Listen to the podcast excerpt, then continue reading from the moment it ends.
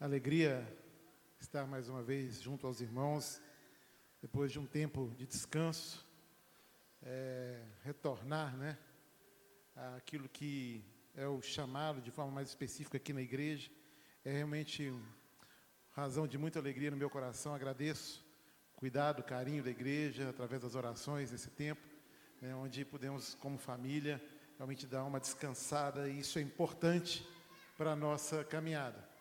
E eu queria nessa noite conversar com a igreja, conversar com você que é amigo, que nos visita, você que conhece o Senhor e você que está aqui, talvez nessa com esse desejo de saber um pouco mais sobre Deus, saber um pouco mais daquilo que se anuncia, né, dentro das igrejas evangélicas. E eu queria conversar sobre aquilo que é a verdade da cruz de Cristo. E eu penso nesse tema porque eu penso que ele é extremamente relevante na nossa caminhada e que ele define os nossos posicionamentos, por que não dizer, ele define esse entendimento dessa verdade, define os nossos passos.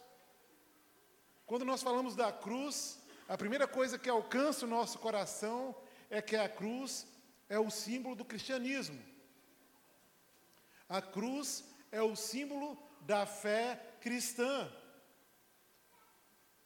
Mas a questão é que a verdade da cruz ela é muito mais profunda e muito mais ampla do que isso. E nós temos nos distraído dessa verdade. E infelizmente, essa cruz, onde tudo aconteceu, tudo aquilo que precisávamos para que fôssemos restaurados e reconciliados com o Pai, ela se tornou agora no nosso tempo algo sem significado. Ela é e foi reduzida a uma joia que se usa, a um desenho para se tatuar, ou algo que a gente pendura na parede, quase que como um amuleto, algo que vai por ali, aquele símbolo, aquela imagem pendurada, é, trazer a nós algum tipo de, de bênção. Sem falar na postura mística idólatra que tem se assumido diante da, desse símbolo que é a cruz de Cristo. Infelizmente, no nosso tempo, a cruz não é nada mais do que um ornamento para a maioria das pessoas. E isso revela que nós não compreendemos o verdadeiro sentido, o verdadeiro significado da cruz de Cristo. E quando eu não conheço esse significado, e a gente vai falar disso mais para frente, a gente deixa de proclamar a mensagem verdadeira da cruz. Quando não há um entendimento pleno dessa verdade, a minha vida ela fica como se minguada. Sabe, a minha vida espiritual ela fica pela metade, mediana. Ela fica ruim, ela fica sem dar frutos. Mas não quero me deter isso porque vamos conversar sobre isso um pouco mais à frente. A gente não deve romantizar esse significado da cruz, porque nada poderia ser mais horroroso do que a crucificação. Eu fico pensando que as pessoas do primeiro século, ao nos verem é, trazer para a cruz esse romantismo todo e tirar dela o significado e essa verdade tão grande, poderosa, é, precisa, né, eles ficariam talvez assustados. A forma como a gente trata a cruz ou fala sobre a cruz.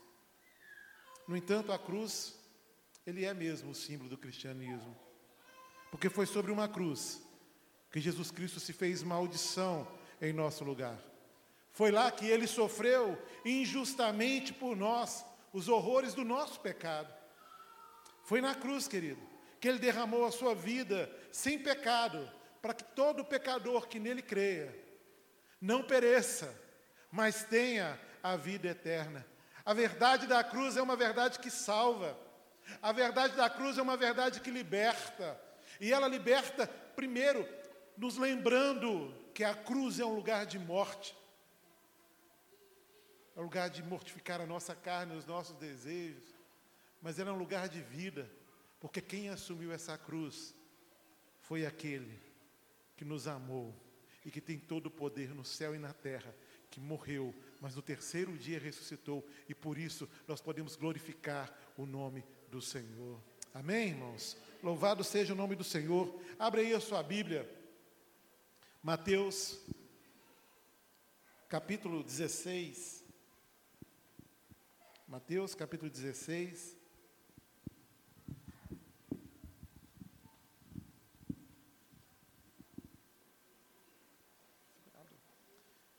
Nós vamos ler do verso 21 até o verso 28. Mateus 16, 21 a 28. Amém, irmãos? Vamos nos colocar em pé em reverência à palavra do Senhor?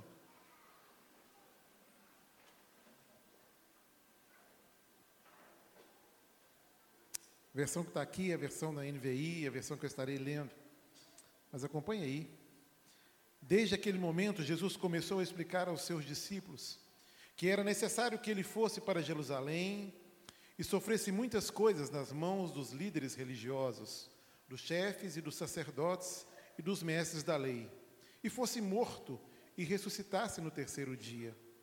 Então Pedro, chamando-o à parte, começou a repreendê-lo, dizendo: Nunca, Senhor, isso nunca te acontecerá. Jesus virou-se a Pedro virou e disse a Pedro: Para trás de mim, Satanás, você é uma pedra de tropeço para mim, e não pensa nas coisas de Deus, mas nas dos homens. Então Jesus disse aos seus discípulos: Se alguém quiser acompanhar-me, negue-se a si mesmo, tome a sua cruz e siga-me. Pois quem quiser salvar a sua vida, a perderá, mas quem perder a sua vida por minha causa, a encontrará.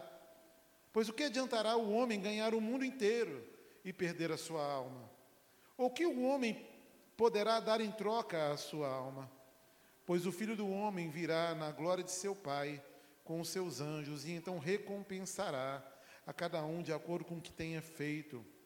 Garanto-lhes que alguns dos que aqui se acham não experimentarão a morte antes de verem o Filho do Homem vindo em seu reino. Vamos orar mais uma vez? Pai, louvado seja o teu nome pelo poder que há na tua palavra. Verdade viva, mais penetrante do que qualquer espada de dois gumes. E nós clamamos ao Senhor, ó oh Deus, que essa palavra alcance hoje o nosso coração, alcance hoje a nossa mente, não gerando tão somente conhecimento, mas gerando transformação, mudança, gerando em nós um coração novo, renovado e restaurado no Senhor. Fala conosco, Pai. Nós carecemos de ouvir a tua voz neste lugar. Essa é a oração que nós fazemos. No nome poderoso de Jesus. Amém e amém. Os irmãos podem se assentar. Esse texto é um texto onde há um, um diálogo de Jesus com os seus discípulos, em especial com Pedro, né? Pedro, por ser alguém sanguíneo, é alguém que estava sempre ali é, falando e questionando algumas coisas, e nós vamos aprender algumas coisas. E a primeira delas é que Pedro, no seu processo de santificação, ele precisava aprender o significado da cruz. E eu vou dizer que nós também precisamos aprender o significado dessa cruz. E a gente vai fazer isso a partir de um olhar de Deus para a própria cruz. Eu quero fazer isso e conversar com os irmãos a partir também de um do olhar do coração das pessoas, ou dessa cruz no coração das pessoas, mas também da cruz na caminhada daquele que é discípulo de Jesus. E pensando sobre esse olhar de Deus, sobre esse olhar divino, sobre a cruz, a primeira afirmação que eu fico tranquilo em dizer e fazer é: não há cristianismo sem cruz no olhar do Senhor. Não há cristianismo sem cruz. Não há salvação sem a morte de Cristo Jesus. Não havia outra possibilidade. Foi definido no céu que a possibilidade de eu e você sermos reconciliados com o Pai seria através do sacrifício de Jesus Cristo na cruz. Não há reconciliação com Deus sem o sangue do Cordeiro derramado na cruz. Romanos capítulo 3, do verso 23 a 26, diz assim: Todos pecaram e estão afastados da presença gloriosa de Deus. Mas pela sua graça e sem exigir nada, Deus aceita por meio de Cristo Jesus que o salva. Deus ofereceu Cristo como sacrifício para que, pela sua morte na cruz, Cristo se tornasse o meio de as pessoas receberem o perdão dos seus pecados pela fé nele. Deus quis mostrar com isso que ele é justo. No passado ele foi paciente, não castigou as pessoas por causa dos seus pecados, mas agora, pelo sacrifício de Cristo, Deus mostra que é justo. Assim, ele é justo e aceita os que creem em Jesus. Esse olhar para a cruz com esse prisma, com esse, com esse olhar de Deus, na perspectiva do próprio Deus, a gente enxerga na cruz a justiça de Deus. Porque lá o pecado, ele é punido com a morte. O nosso pecado é pago com a morte de Cristo Jesus. Mas a gente consegue enxergar também o um amor, porque é através do sacrifício de Jesus na cruz que eu e você, pecadores, fomos recebidos e somos recebidos pelo Pai. A cruz, ela revela a graça de Deus. Ela demonstra que Deus não ficou indiferente diante do caminho da perdição que nós escolhemos trilhar. Há um amor, há uma atitude de graça sobre a nossa vida e sobre a nossa história. E diante das nossas escolhas erradas, Deus se revela a nós através do sacrifício do seu filho na cruz. Isso é a graça de Deus revelada a cada um de nós, dando a nós a possibilidade de serem sendo merecedores da morte, sendo merecedores da condenação eterna, sendo merecedores de estarmos debaixo da ira de Deus. Termos vida e vida em abundância. Porque pela graça sois salvos, mediante a fé. Isso não vem de vós, isso é dom de Deus. A cruz revela a graça de Deus. Amém, igreja? Louvado seja o nome do Senhor. Mas a cruz também revela a justiça de Deus. Ela também demonstra que para, no, para nos receber, Deus não varreu os nossos pecados para debaixo do tapete. Deus não fingiu não ver aquilo que ocupa a nossa mente e o nosso coração e que nos distancia dele. Não foi um ato do tipo, vamos fazer de conta que não existe pecado. Vamos varrer para debaixo do tapete o pecado da humanidade. Não. Vamos varrer para debaixo do tapete o pecado de Adão que nos atingiu. Não. Não foi isso que aconteceu. Ele revela a sua justiça, porque houve punição pelo pecado.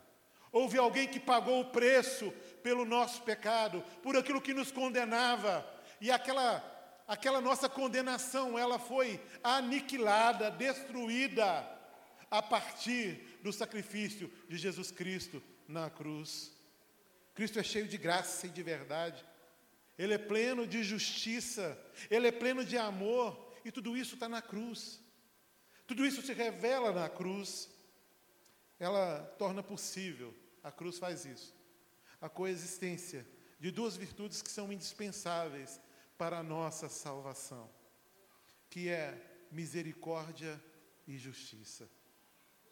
Misericórdia, irmãos, é porque lá eu deixo de receber, por conta do sacrifício de Jesus na cruz, eu deixo de receber aquilo que eu merecia, que era a condenação eterna, porque Ele pagou por mim.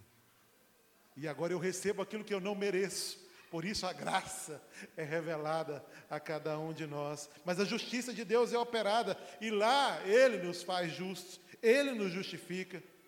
E nesse olhar divino sobre a cruz, a gente afirma mais uma vez que não há possibilidade de cristianismo sem o sacrifício de Jesus. Não há cristianismo sem a cruz. É interessante que nesse texto a gente começa a perceber que Jesus não permitiu nem que os seus discípulos anunciassem de forma diferente o Evangelho. Ele não aceitou que se ensinasse um cristianismo sem cruz. E olha, no, no capítulo 16, onde nós estamos de Mateus, nos versos é, que antecedem o que lemos, do versículo 15 até o versículo 20, vai dizer o seguinte: E vocês? perguntou ele. Quem vocês dizem que eu sou? Simão Pedro respondeu: Tu és o Cristo, o Filho de Deus vivo. E respondeu Jesus: Feliz é você, Simão, filho de Jonas, porque isso não lhe foi revelado por carne ou sangue, mas por meu Pai que está no céu. E eu lhe digo que você é Pedro, e sobre essa pedra edificarei a minha igreja, e as portas do Hades não poderão vencê-la. Eu lhe darei as chaves do reino dos céus, e o que você ligar na terra será ligado nos céus, e o que você desligar na terra terá sido desligado nos céus. E olha o que diz o versículo 20: Então advertiu a seus discípulos que não contassem a ninguém que ele era o Cristo. Depois dessa grande confissão de Pedro, a gente tem esse momento, nesse relato surpreendente de Mateus. E é estranho, por que, que Jesus impediu que os discípulos anunciassem que ele era o Cristo? Qual a razão disso? Qual a razão disso? A questão é que Pedro, ele não tinha entendido o significado da cruz. Na cabeça de Pedro, seria possível o cristianismo sem a cruz de Jesus. Ele entendia que não era necessário esse sacrifício, o sacrifício da cruz. Mateus capítulo 16, nos versos 21 a 22, a gente vai ler o seguinte: Desde aquele momento, Jesus começou a explicar aos seus discípulos que era necessário que ele fosse para Jerusalém e sofresse muitas coisas nas mãos dos líderes religiosos, dos chefes, dos sacerdotes e dos mestres da lei, e fosse morto e ressuscitasse no terceiro dia. Então Pedro, chamando-o à parte, começou a repreendê-lo, dizendo: Nunca, Senhor, isso nunca te acontecerá. Pedro entendia que poderia haver salvação sem o sacrifício de Jesus, sem a morte na cruz. E a verdade é que a morte na cruz e a ressurreição do Senhor, elas são peças centrais no cristianismo. Quando eu não compreendo essa verdade, eu não compreendo o cristianismo de forma plena. A cruz revela a graça e a justiça, a ressurreição, o poder sobre a morte que foi anunciado, que o sacrifício do Cordeiro de Deus foi aceito ali pelo Senhor. Pedro ainda estava cego para a cruz. Ele imaginava que era possível um cristianismo sem a cruz. Adiante, porém, ele vai ser capaz, por uma ação de Deus na vida dele, de ver a centralidade da cruz no plano de Deus. Ouça que ele orou após ter sido solto de um dos seus aprisionamentos, e esse texto é Atos capítulo 4, verso 27 e 28, um trecho desse capítulo. E ele diz assim: de fato, Herodes e Pôncio Pilatos reuniram-se com os gentios e com o povo de Israel nessa cidade, para conspirar contra o teu santo servo Jesus, a quem tu ungiste. Ele está orando aqui. Olha o que ele diz no versículo 28. Fizeram o que o teu poder e a tua vontade haviam decidido de antemão que acontecesse. Aqui ele começa a compreender que a cruz já era um plano de Deus para o resgate do ser humano, para o resgate da, da sua criação, trazendo a mim e a você, a partir do reconhecimento da suficiência do sacrifício de Cristo na cruz, a filiação a Deus, nos tornando assim tão filhos do Senhor. Agora, esse é o olhar de Deus para a cruz. Agora, como é que a cruz funciona no coração do povo? Como é que a cruz funciona no coração das pessoas? É interessante que Pedro, ele não gostou nem um pouco do que ouviu sobre a cruz. Né, o versículo 22, a gente leu, vou relê-lo. Então Pedro, chamando-o à parte, começou a repreendê-lo, dizendo: Nunca, Senhor, isso nunca vai te acontecer, ou isso nunca te acontecerá. Interessante que essa atitude de Pedro demonstra que a cruz no coração das pessoas, ela é assim repugnante mesmo. É algo que nos parece injusto. Afinal, para que tanto sofrimento? Para que sangue? Para que morte? Qual a razão de tanta humilhação no Filho de Deus? Sendo ele o Cristo, o Filho do Deus vivo, era impensável que padecesse daquela forma. Na cabeça de Pedro, que talvez represente aquilo que é na cabeça de muitas pessoas, não precisava daquele sacrifício. O Messias não precisaria morrer. E ele estava bem intencionado, Pedro estava bem intencionado, mas ele estava perdidamente equivocado. Estava pensando só com seu coração. E isso é algo que, por vezes, também nos alcança. Ele estava ignorando por completo a revelação de Deus, que diz que para haver perdão, para haver salvação e reconciliação, o justo morre pelo injusto. O cordeiro perfeito e sem defeito é sacrificado no lugar do pecador, e que somente assim o pecador seria perdoado e justificado.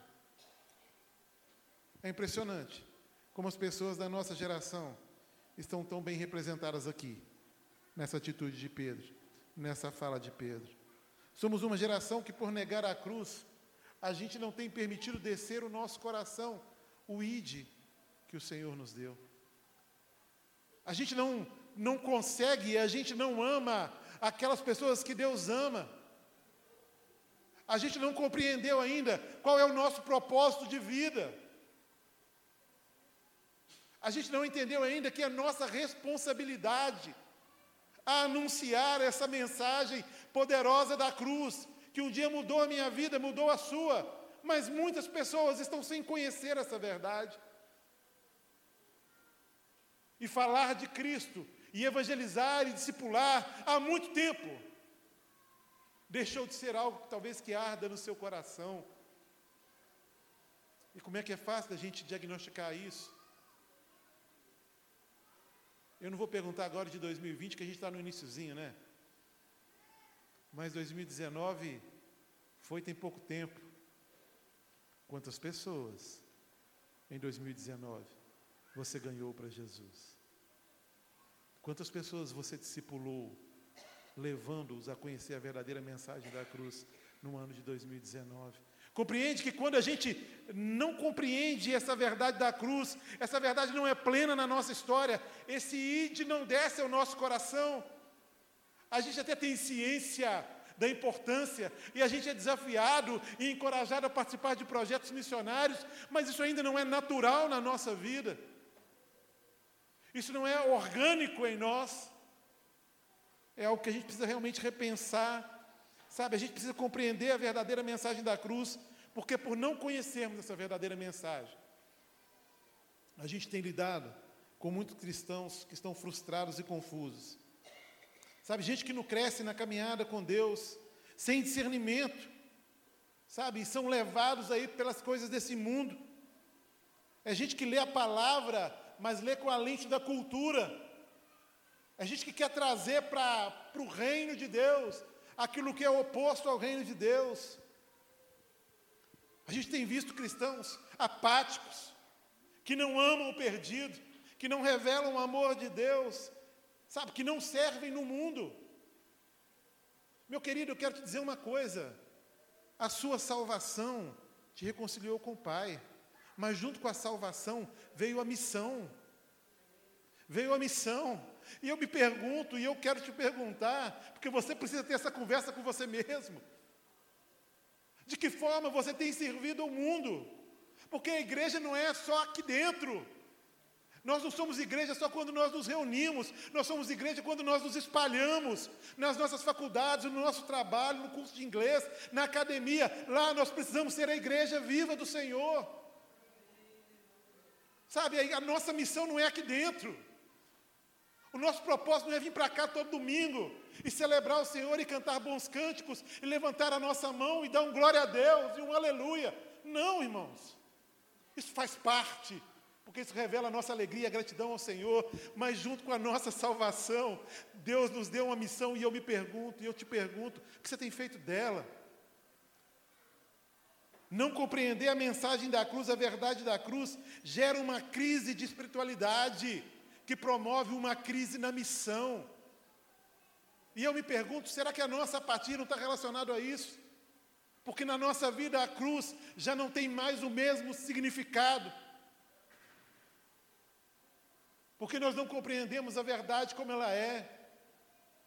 São questionamentos que nós precisamos fazer. A verdade é que está todo mundo muito bem intencionado, sabe? Tem um coração cheio de amor, mas quando a gente nega a cruz, a gente diz que o pecado não tem problema. Quando a gente nega a cruz, a gente diz que é possível simplesmente varrer o pecado, a culpa e a condenação para debaixo do tapete que vai dar tudo certo. No final das contas, vai dar tudo certo. Mas isso não é possível, querido. Não é possível porque Deus é justo e Ele vai julgar o pecado. Isso não é possível porque Deus é amor. E Ele provou o seu amor e Ele entregou o seu Filho por nós. E Ele resolveu salvar o pecador através da cruz, do sacrifício de Jesus na cruz.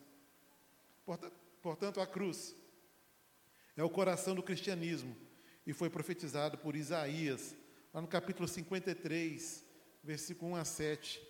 Você pode abrir sua Bíblia aí, ou então, se quiserem colocar no telão. Isaías 53, de 1 a 7, na NVI, diz assim: Quem creu em nossa mensagem? E a quem foi revelado o braço do Senhor?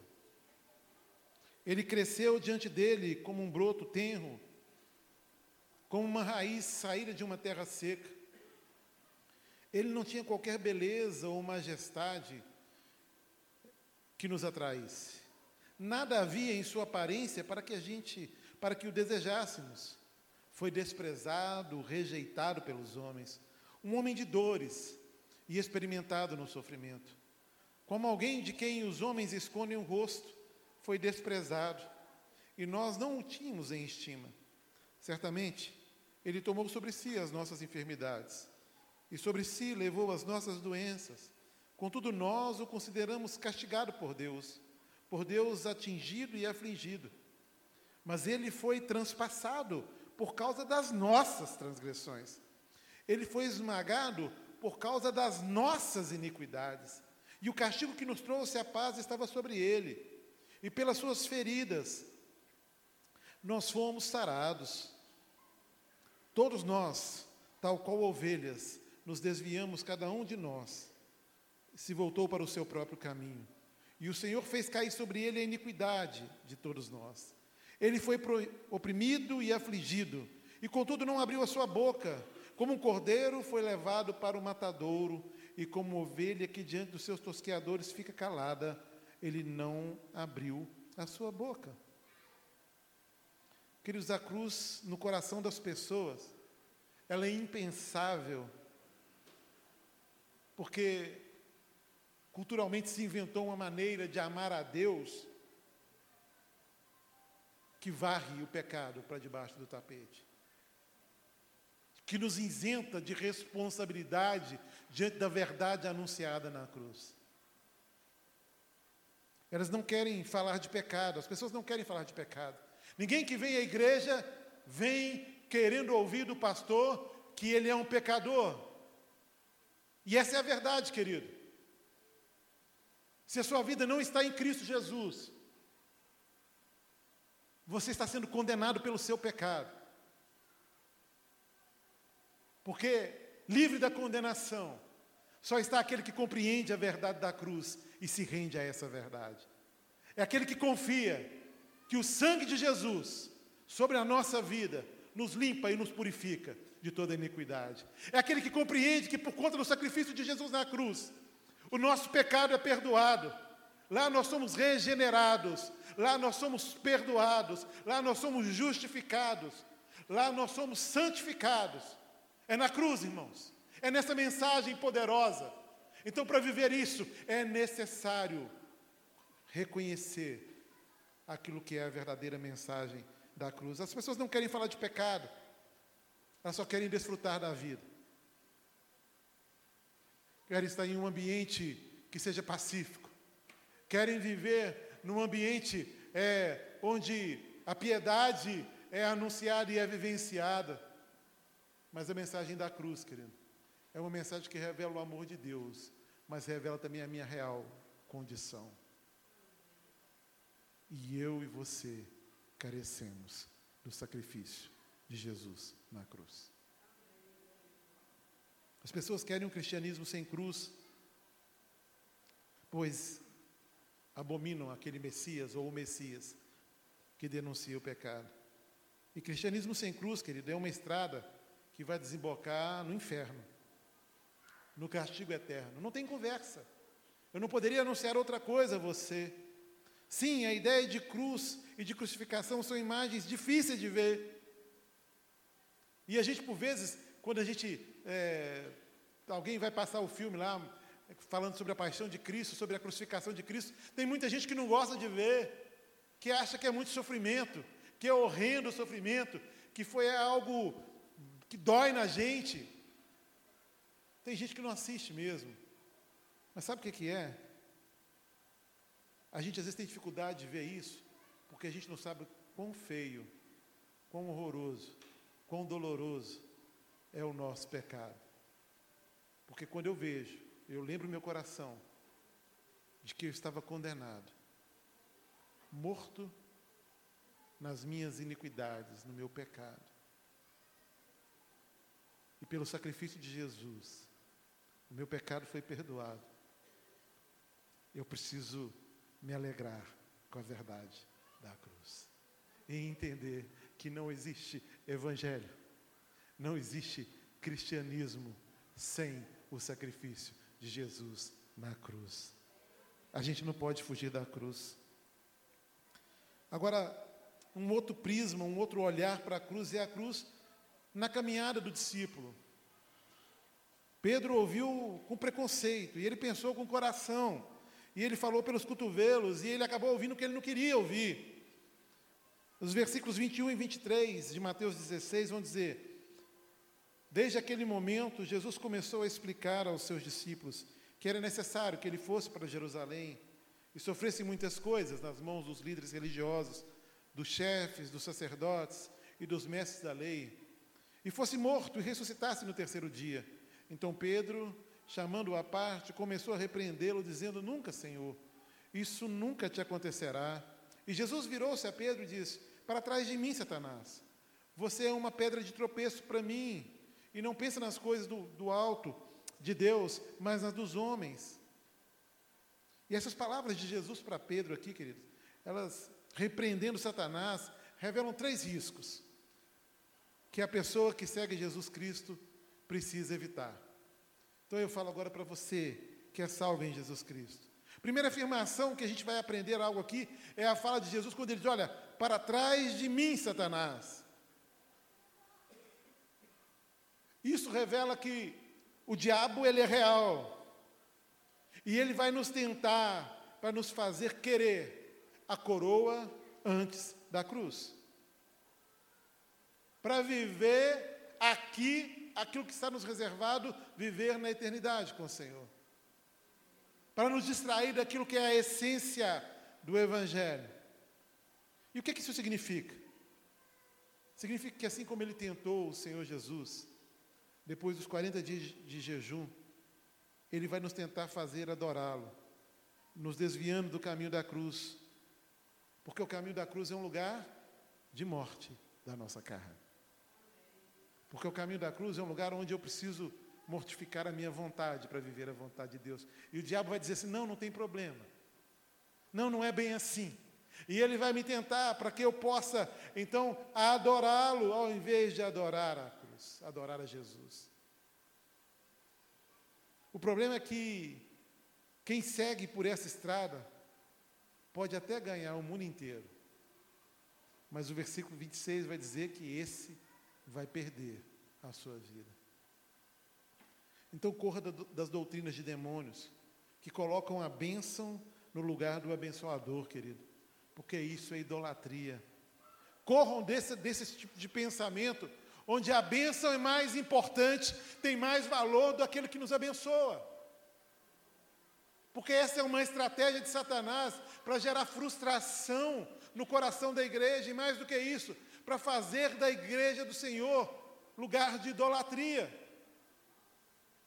A bênção não é pré-requisito para a gente amar a Deus, não pode ser. A bênção não pode ser pré-requisito para a minha fidelidade ao Senhor. A bênção não pode ser pré-requisito para o meu derramar diante do Senhor, não, irmãos. A bênção vem como cuidado de Deus.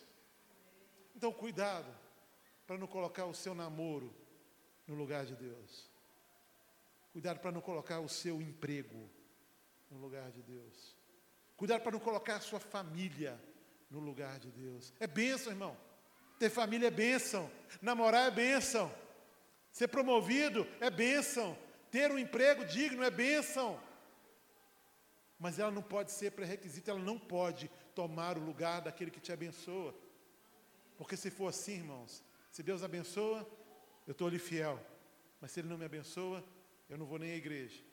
Ele me abençoa, eu sou fiel no dízimo. Ele não me abençoa, eu não vou dizimar. Ele me abençoa e eu vou para frente e eu canto e eu levanto a mão. Ele não me abençoa, eu faço o bico e fico sentado ali no, último banco. Não, irmãos. Está errado. Isso é idolatria. Para trás de mim, Satanás. Satanás é uma verdade, irmãos. Ele existe. E a missão dele é nos tentar e nos distrair daquilo que é a verdade da cruz. Então, corre dessas doutrinas. Mas Jesus continua falando e ele declara para Pedro: Olha, você é uma pedra de tropeço para mim. E quando a gente nega o caminho da cruz, nós todos corremos o risco de servir de pedra de tropeço para as outras pessoas, e principalmente para os membros da própria igreja. Sabe por quê? Porque as nossas palavras, as nossas atitudes, ela tem poder de influenciar tanto para o bem quanto para o mal. A gente vai acertar ou errar dependendo do caminho que a gente escolher. E eu quero te dizer uma coisa: se você vive a verdade da cruz, você tem na sua vida características do seu Pai. Porque foi através do sacrifício da cruz, querido, que ele te fez filho por adoção. Amém?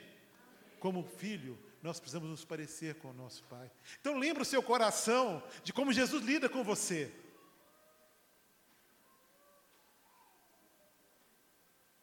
Lembra no seu coração de quando você o busca por conta de um pecado, quase que de estimação, e você vai de novo, Senhor, me perdoa mais uma vez.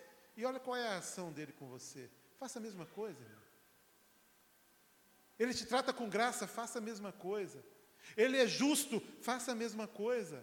Revele ao mundo a, o DNA que um dia o sangue de Jesus marcou a sua vida e a sua história. É necessário isso, queridos. É necessário viver essa verdade. Sabe? O caminho da cruz influencia para a glória de Deus. O caminho do coração faz o outro tropeçar. Não é aceitável no meio do povo de Deus coisas falas, posturas que não apontem para Cristo. A gente tem que influenciar. A gente tem que revelar a Cristo. E a gente revela a Cristo a partir do nosso, da nossa relação íntima e pessoal com Ele. A gente precisa estar atento a isso, para a gente não ser pedra de tropeço. Ele vai continuar dizendo, diz, olha, e não pensa nas coisas de Deus, mas na dos homens. E a inclinação natural do coração humano é essa, né? Sempre nos fará querer ver as coisas da nossa própria perspectiva. Aquela ideia de puxar a brasa para a nossa sardinha, de tirar vantagem de tudo, de ser servido ao invés de servir. Jesus veio para servir, querido, e dar a sua vida em resgate de muitos. Quem segue a Jesus precisa estar atento à inclinação do coração. A gente não está livre disso. A gente não está livre de ser tentado nessa área. E a gente precisa entender que nós não estamos aqui para ser servidos, irmãos. Nós estamos aqui para servir ao Senhor. Nós estamos aqui para glorificar o nome do Senhor. Isso muda tudo na nossa, na nossa caminhada cristã, quando a gente compreende essa verdade. Sabe por quê? Porque quando eu entendo que eu estou aqui para servir. A gente vem para a igreja por uma razão, irmãos. Para adorar o Senhor, amém? A gente vem para adorar. Mas e como funciona a nossa relação um com o outro? A Bíblia vai dizer que nós precisamos servir um ao outro. Sabe, aquele que serve não está preocupado com a sua necessidade pessoal. Ele não está preocupado em ser reconhecido. Ele não está preocupado em alguém, no final de, uma, de um aconselhamento, de uma conversa, de um café junto, que alguém bata nas suas costas e diz: Olha, você é bom demais, muito obrigado. Não. Ele só ama servir, porque ele entendeu a verdade da cruz. E viver a verdade da cruz é isso, irmãos. É vir para o culto, adorar a Deus e servir a igreja, e servir um ao outro. Isso vai me fazer prestar um culto mais sincero, mais verdadeiro, e vai me tirar das distrações deste lugar. Porque quando meu coração não está nesse lugar, eu vou reparar aquilo que eu não devia reparar.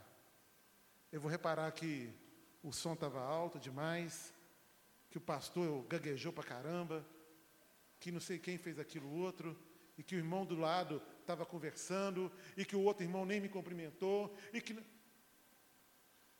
Atente o seu coração. Sabe, se firme em Cristo.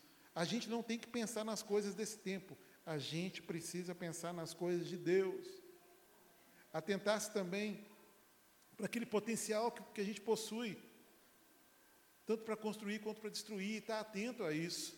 A caminhada do discípulo, a gente sabe que ela não é fácil. O seu caminho vai ser um caminho de cruz. Versículo 24. Então Jesus disse aos seus discípulos: Se alguém quiser acompanhar-me, negue-se a si mesmo, tome a sua cruz e siga-me. Queridos, o que, é que isso significa? Negar a si mesmo e morrer para si, e talvez por isso a mensagem da cruz hoje seja tão negligenciada, porque falar de algo assim é algo que realmente exige de mim um posicionamento.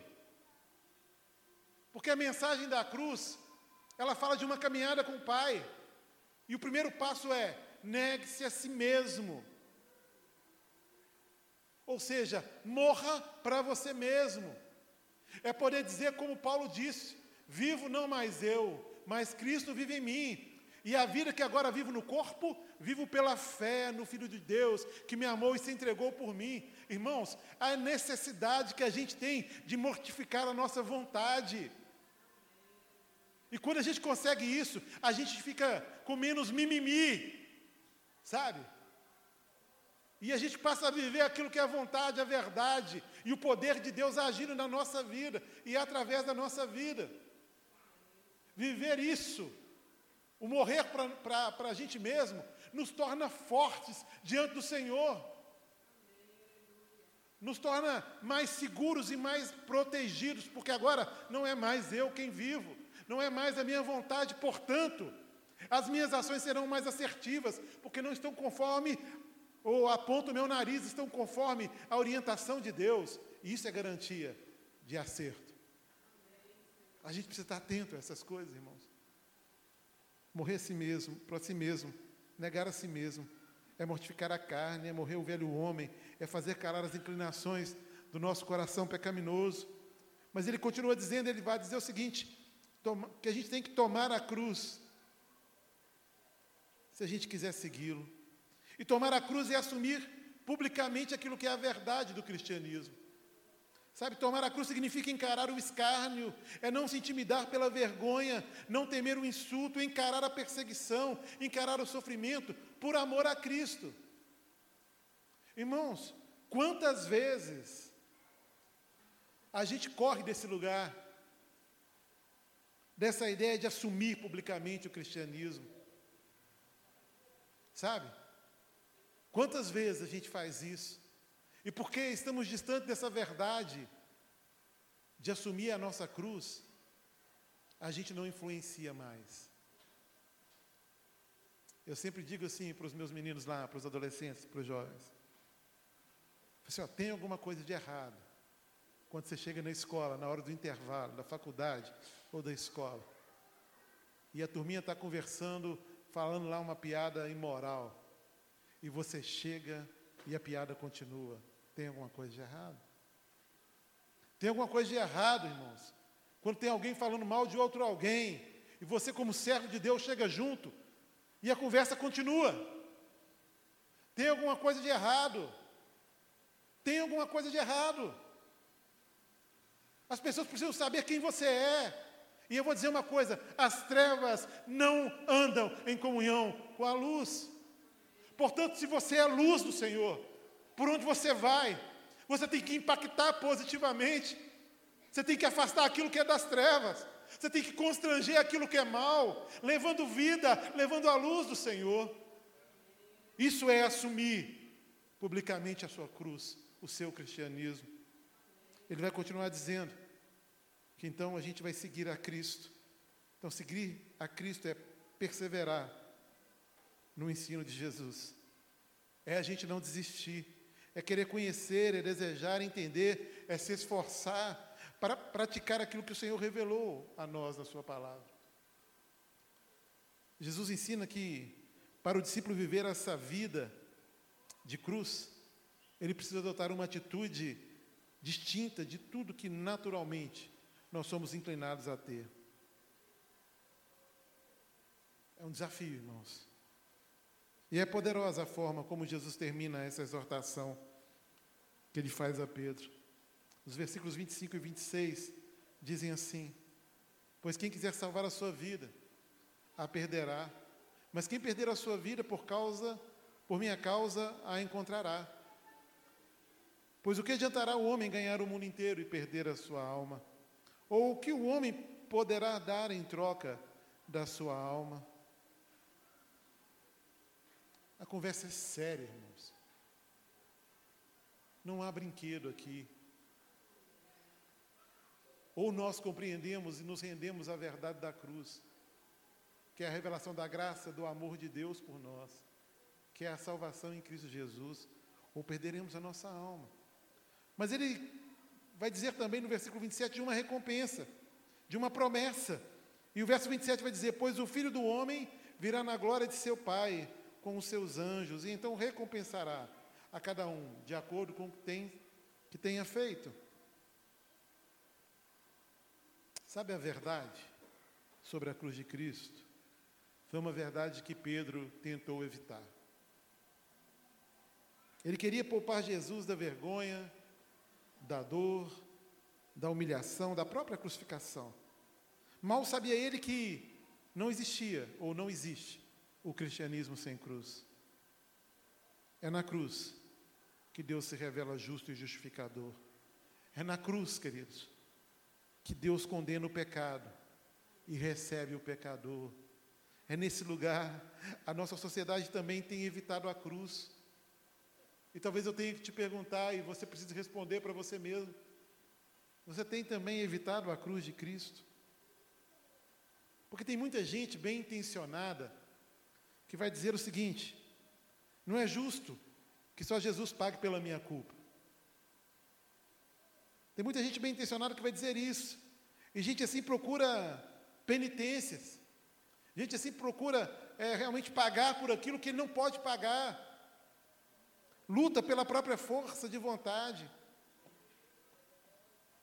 Tem muita gente acreditando que pode mudar a sua vida antes de Jesus, ou sem a intervenção de Jesus. Tem outros que vão pensar o seguinte: olha, meu pecado não tem perdão. E não reconhece que o único pecado imperdoável é o pecado de negar a verdade da cruz, de não aceitar Jesus Cristo como seu único e suficiente Salvador, porque só Ele pode salvar. Não há outro que possa salvar, só Jesus Cristo. Ele é o caminho, a verdade e a vida. E o pecado sem perdão é o pecado de negar essa verdade, de rejeitar o amor de Deus revelado em Cristo Jesus. Ainda aqueles que vão minimizar a questão da cruz, dizendo o seguinte: que essa ideia ela é grotesca demais, bizarra demais, mas pensam assim, porque desconhecem o que o pecado fez com o homem, porque desconhecem o poder de destruição do próprio pecado. Existe cruz, sacrifício, sofrimento, sangue e morte, porque nós escolhemos pecar por isso. A morte de Cristo tem uma razão. é o meu erro, o meu pecado. A morte de Cristo teve uma razão: o seu erro, o seu pecado. Porque só através dessa morte haveria perdão. Só assim ele poderia pagar por aquilo que nós geramos, que tem cheiro de morte e condenação. Há ainda aqueles que vão dizer, né, a cruz não pode ser o único caminho de salvação.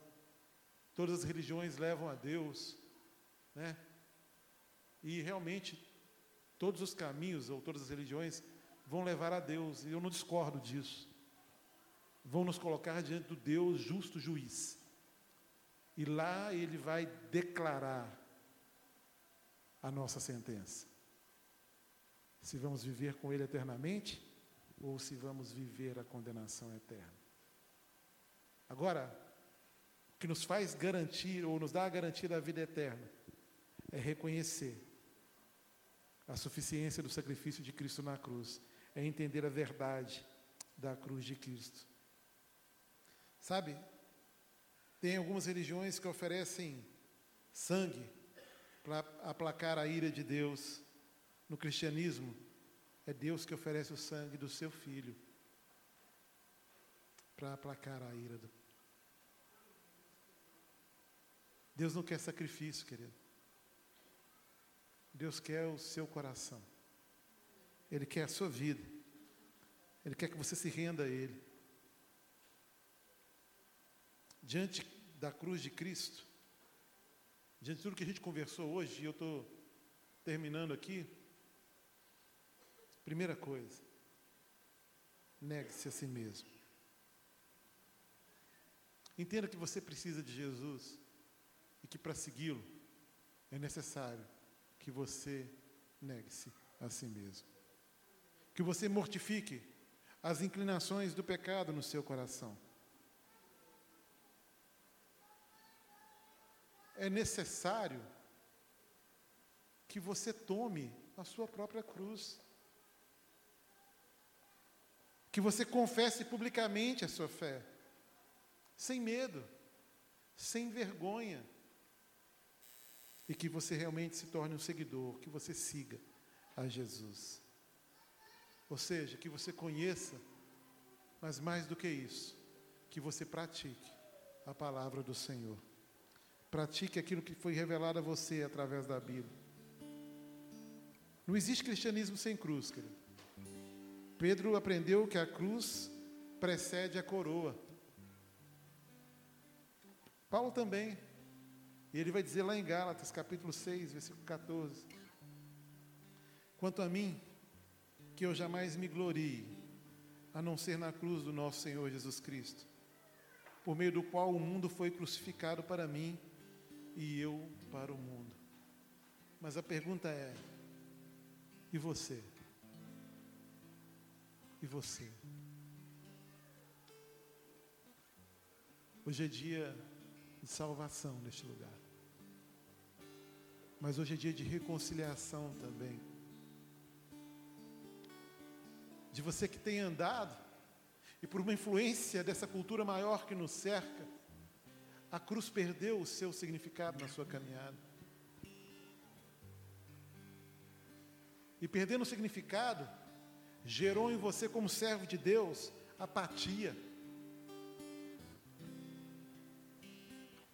Por perder o significado, Talvez você não possa dizer que tem a alegria da salvação. Alegria essa que sobrepõe, que subjuga as tristezas desse tempo. É tempo da igreja se posicionar diante do Senhor, mas é a oportunidade que você tem também.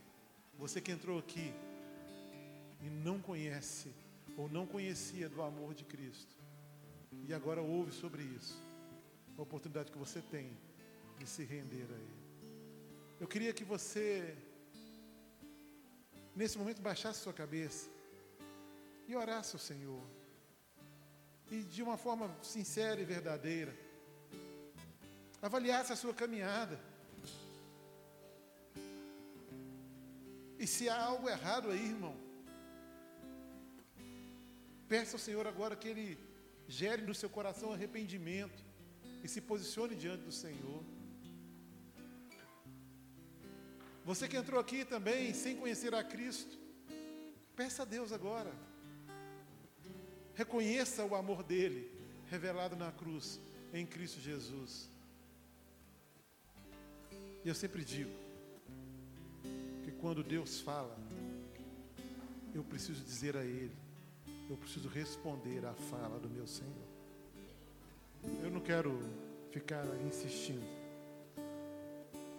Mas eu quero dizer para você que o que Deus tem para a sua vida, a missão dele, que gera alegria no nosso coração, ela só é possível a partir dessa compreensão e de uma atitude de obediência à verdade que ele diz. É necessário negar a nós mesmos, tomar a nossa cruz, para viver aquilo que ele tem para a gente. E talvez você está aqui como um crente, mas está frustrado com a sua caminhada cristã. A sua caminhada só acontece um dia após o outro e é sempre assim. Você vem à igreja e aí você volta para casa, mas nada muda no coração, nada muda na atitude, nada muda no jeito de pensar. E talvez você esteja cansado disso e, e perdendo a razão de ser e de servir a Deus, se tornando apático a tudo desinteressado. E Deus fala com você. Ele diz: Olha, meu filho, o que eu fiz na cruz é suficiente, é tudo que você precisa. Compreender essa verdade vai fazer de você alguém que vai me honrar, alguém que vai viver intensamente o meu propósito e que vai me permitir gerar propósito na sua própria vida. Então eu vou dar só mais um tempinho para você que está nessa condição, querido. E eu sei que tem gente nessa condição aqui. A sair do seu lugar, vem para cá porque eu quero orar com você. Quero clamar a Deus pela sua vida. Se você é essa pessoa, sai do seu lugar, filho, em nome de Jesus. Nós vamos orar ao Senhor.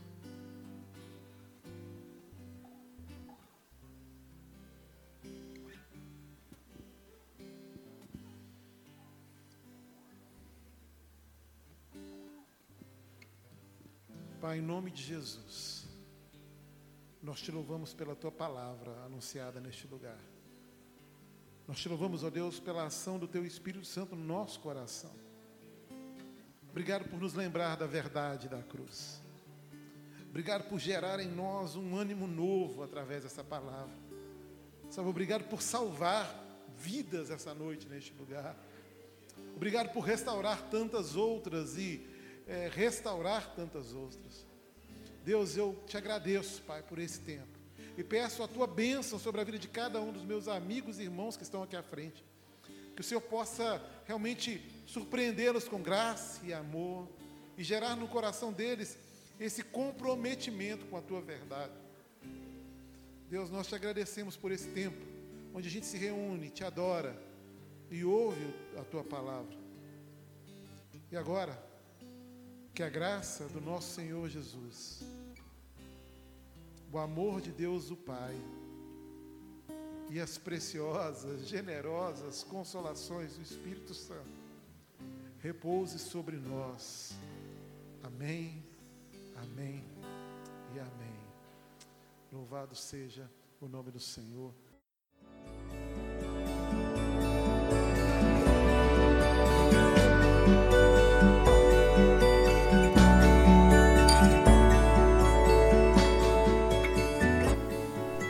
A Igreja Batista do Bom Retiro tem plena convicção de que a palavra de Deus é poder para salvar e transformar vidas. Nosso desejo é que essa mensagem tenha alcançado seu coração. Para saber mais sobre quem somos e em quem acreditamos, acesse ibbrpatinga.com.br.